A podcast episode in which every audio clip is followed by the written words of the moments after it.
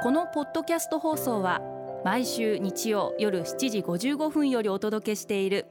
毎日に夢中感動プロデューサー小林翔一を再編集した特別版です。放送で収まりきらなかったアルビオン社長小林翔一さんが大切にしている感動のポイントをどうぞお楽しみください。アルビオンの小林翔一です。引き算が大切です。以前私がアルビオンに入社した当初、まあ、西武百貨店という会社に、えー、2年半勤めてから今の会社に入ったんですけど、えー、すごくいろんな自慢話が社内で、えー、あって例えばあのお客さんに私は5万円売ったとかあのお客さんに私は一度に10万円売ったとか社内で聞こえてた時期があってそれって自慢することなのかなっていうことを、いつも聞きながら思っていました。何が言いたいかっていうと例えばいろんな商品があって、スキンケアで言えばクレンジング洗顔があって乳液っていうカテゴリーがあって化粧水ってカテゴリーがあってお客様の家に例えば洗顔とかクレンジがなくなったんだけどまだ化粧水は半分以上お客様のお家に残っているってことがあると思うんです。この時にじゃあ会社は今化粧水をすごく推してます。お客様に大々的にご紹介していきたいと思っています。私はもちろんご紹介するのはいいと思うんです。会社側として当たり前のことでこのシーズンこういうふうにお客様にこういう商品を紹介したいっていう商品はあります。実感していただくのはいいと思う。サンプリングしてもいいと思う。でもお客様のうちに例えば半分以上余っているものがあればそれは逆にその場では売らない方がいいんではないかな。これはまた次回以降よろしくお願いしますね。って商品を引いた方がお客様にとってはより納得のいく接客になるんではないかなというのが私の基本的な接客に対する考え方でどうしてもやっぱりみんなプラスでっていう足し算のことばっかり考えて接客をされる方が世の中ってどうしても多いんですけどあまりにもお客様がトゥーマッチな状態を作ってしまうっていうのは接客においては逆にものすごいマイナスに作用してしまうことがあるんではないかなと思っています。店頭におけるサービスっていうのはある程度引き算というものも大切な要素になってくるんじゃないかなそんな風に思ってます。例えば飲食店に行って絶対食べれない量を出されてもまあ残すことが幸せな人もいるかもしれませんけど私は残すことが非常にこう親から残すなって言われて生きてきた人間なんで残すことにものすごい罪悪感を感じる人間なんでもしも食べれない量が最初から出て出てくるとこれは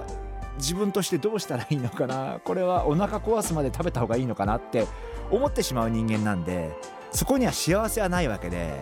やっぱりそこはトゥーマッチにならない方がいいんではないかな。やっぱりもちろん売り上げが大事だから足し算をしたい気持ちはわかるんですけど片側でやっぱり引くということも一つの要素として持っていることが大切なんじゃないかな。中長期のお客様との信頼関係を作る上では大切なんではないかな。そんなふうに思っています。リスナーの皆様ももちろん足し算もすごい大切なんですけど時にはお客様の立場に立って引き算も考えてみてはいかがでしょうか。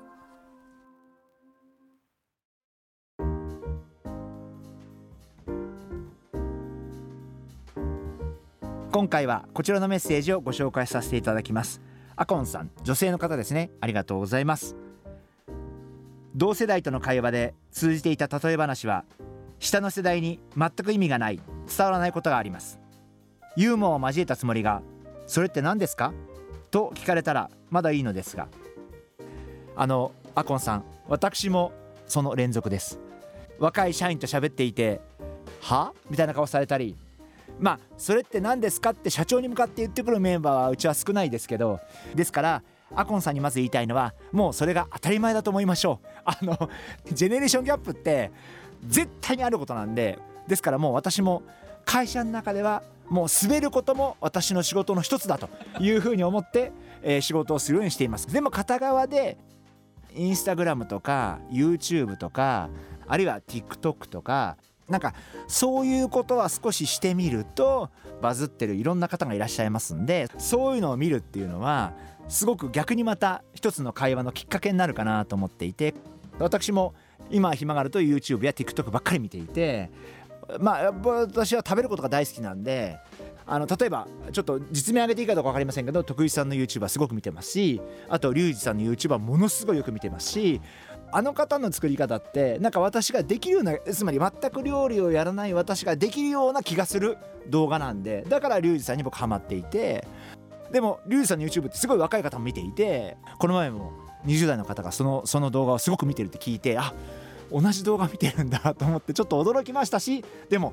こういうところからもこういう若いメンバーとの切り口でできるんだということをすごく思ったんでまあそういうことも一つのあのトライアルなのかなそんなふうに思ってます。徳井さんも割とそうじゃないかなと思っていてやっぱり徳井さんナポリタンとか見ててあ本当美味しそうだなとか思って。徳井さんといえばナポリタンでやっぱね。あの彼のやっぱりメインですからあれが。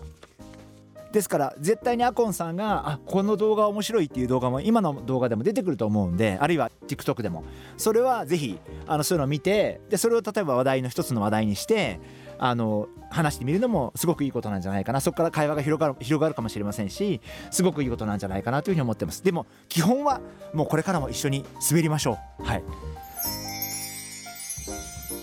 毎日に夢中。感動プロデューサー小林翔一ではあなたからの仕事のお悩みを受け付けています。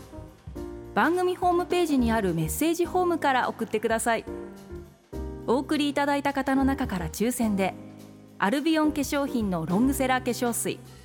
薬用スキンコンディショナーエッセンシャルとソープをセットでプレゼントいたします。たくさんのメッセージをお待ちしています。